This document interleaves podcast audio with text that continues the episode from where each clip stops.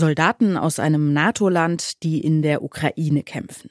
Das war in den letzten zwei Jahren undenkbar und eigentlich auch unsagbar. Jedenfalls bis zum Montag, als Frankreichs Präsident Emmanuel Macron auf einmal das gesagt hat. Il n'y a pas de consensus aujourd'hui pour envoyer de manière officielle, assumée et endossée des troupes au sol. Aktuell gäbe es zwar keine Einigung, die Ukraine mit Bodentruppen zu unterstützen, aber in der dynamischen Lage wolle er das eben auch nicht ausschließen. Ja, damit hat Macron ein mittleres diplomatisches Erdbeben ausgelöst. Wie groß das Chaos in der NATO jetzt ist, das ist unser Thema heute im Podcast. Ich bin Charlotte Thielmann. Schön, dass ihr dabei seid. Zurück zum Thema.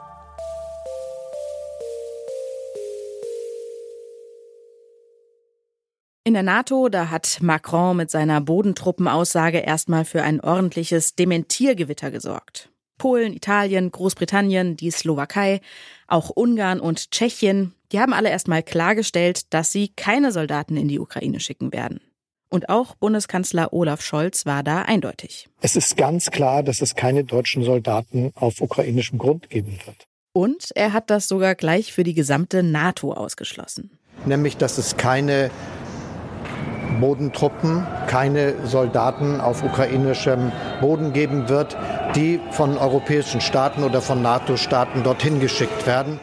Ist die Katze damit jetzt wieder im Sack oder steckt die NATO doch schon mittendrin in einer Bodentruppenkrise? Das wollte ich von Gerhard Mangott wissen. Er ist Professor für Politikwissenschaft an der Universität Innsbruck. Und ich habe ihn erst mal gefragt, ob das von Macron ein diplomatischer Ausrutscher war oder vielleicht sogar eine gezielte Provokation. Es war jedenfalls sehr unglücklich, denn in Paris fand ja die Diskussion von mehr als 20 Ministerpräsidenten der EU-Staaten statt und dort hat Macron diesen Vorschlag vorgestellt und es gab eigentlich keinerlei Zustimmung zu diesem Vorschlag.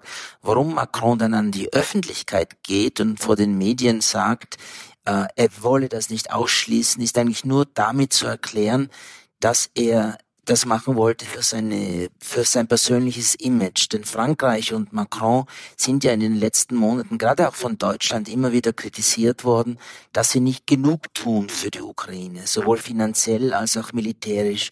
Und wenn Macron jetzt ganz öffentlich erwägt, zumindest grundsätzlich, dass auch französische Soldaten in die Ukraine kommen können, dann war das wohl ein Versuch von Macron, sein Image sowohl in Frankreich als auch innerhalb der Europäischen Union aufzuwerten. Wie passt denn dieses Image zur Wirklichkeit der Zahlen, sag ich mal? Weil man hat ja tatsächlich den Eindruck, Sie haben das angesprochen, Macron präsentiert sich da so ein bisschen als Macher, Scholz gerne als der Vorsichtige. Das ist ja auch ein ähnliches Bild, das sich zeigt, wenn man auf die Taurus-Debatte schaut. Da hat Frankreich ein ähnliches System schon geliefert. Deutschland sagt da Stand jetzt, nein, liefern wir nicht.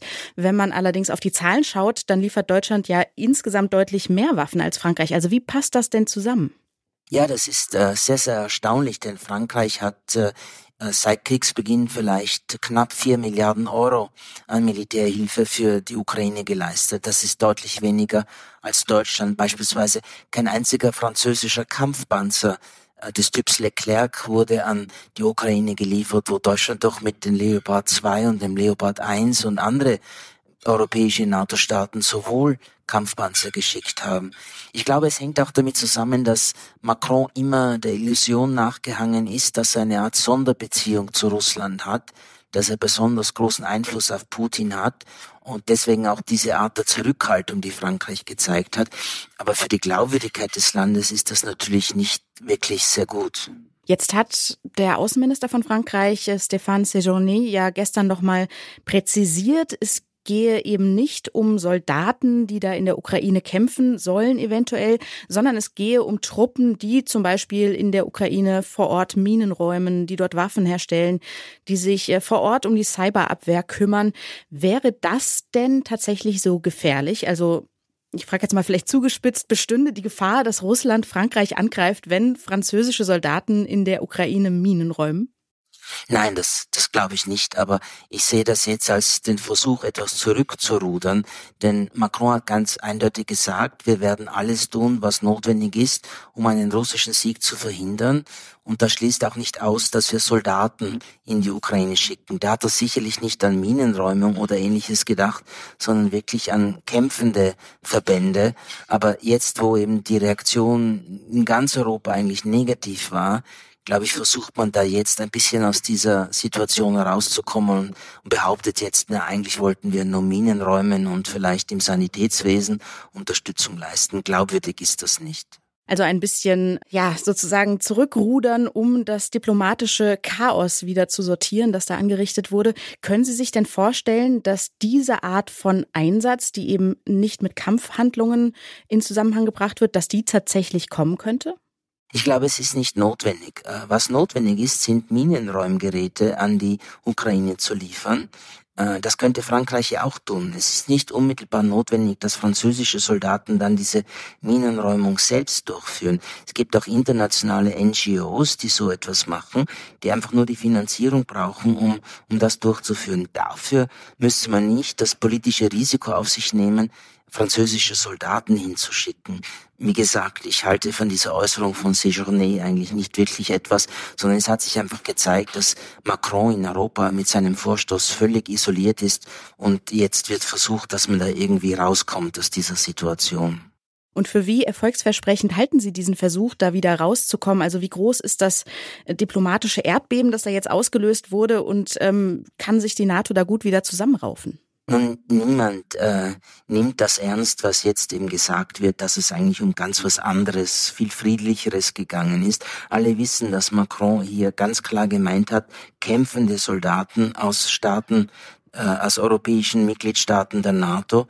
Und erst jetzt, weil er merkt, niemand springt ihm zur Seite, nicht einmal Polen oder Tschechien oder die baltischen Staaten, versucht er eben da wieder rauszukommen. Der diplomatische Schaden ist angerichtet und ich denke, es ist äh, wirklich eine Unterstützung für die französische nationale Rechte, für die Wahlen zum Europäischen Parlament, weil die jetzt sagen können, Macron will unsere jungen Männer in den Krieg schicken und es ist nützt auch der russischen Führung, weil die ja gegenüber der eigenen Bevölkerung immer behauptet, der Westen führe Krieg gegen Russland und so, da ist seine Aussage, wie Macron sie vorgestern getätigt hat, natürlich höchst willkommen als Beleg für diese Erzählung, die die russische Führung der eigenen Bevölkerung vorgibt. Und wenn ich Sie richtig verstehe, dann sagen Sie, der Ukraine nutzt das wenig und der würden auch kämpfende Bodentruppen jetzt nicht wirklich weiterhelfen.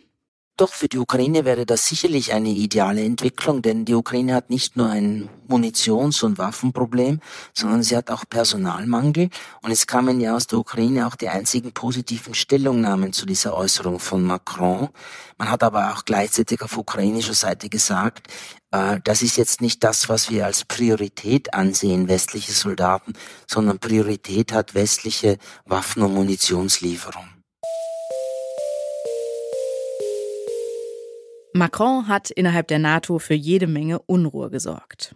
Nachdem die anderen Staaten seinen Vorstoß ganz klar zurückgewiesen haben, hat Frankreich noch versucht zurückzurudern, aber für Politikwissenschaftler Gerhard Mangott kommt das zu spät. Schließlich ist der diplomatische Schaden jetzt schon angerichtet und statt der Ukraine zu helfen, könnte Macrons Aussage nun eher Russland in die Hände spielen. Das war's auch schon für heute. In der Redaktion hat Alea Rentmeister an dieser Folge mitgearbeitet. Florian Drexler hat sie am Ende produziert und mein Name ist Charlotte Thielmann. Wir hören uns hier morgen schon wieder. Bis dahin, ciao. Zurück zum Thema vom Podcast Radio Detektor FM.